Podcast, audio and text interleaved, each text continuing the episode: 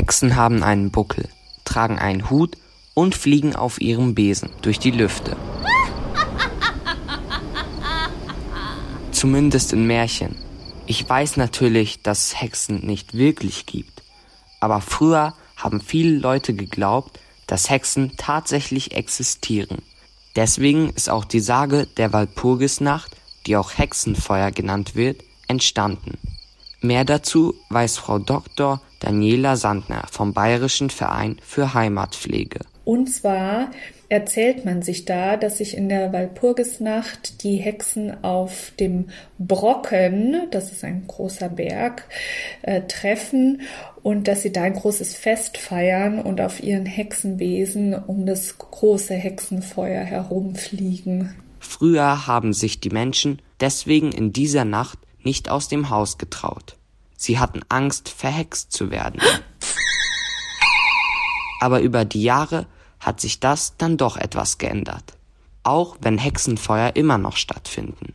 Heutzutage werden eigentlich auch Hexenfeste gefeiert zur Walpurgisnacht, aber die sind, das sind eher so Gruselfeste oder ein bisschen wie Halloween vielleicht und äh, werden oft eigentlich vom Tourismus veranstaltet und haben eigentlich nicht mehr so viel zu tun mit den ursprünglichen Vorstellungen von der Walpurgisnacht.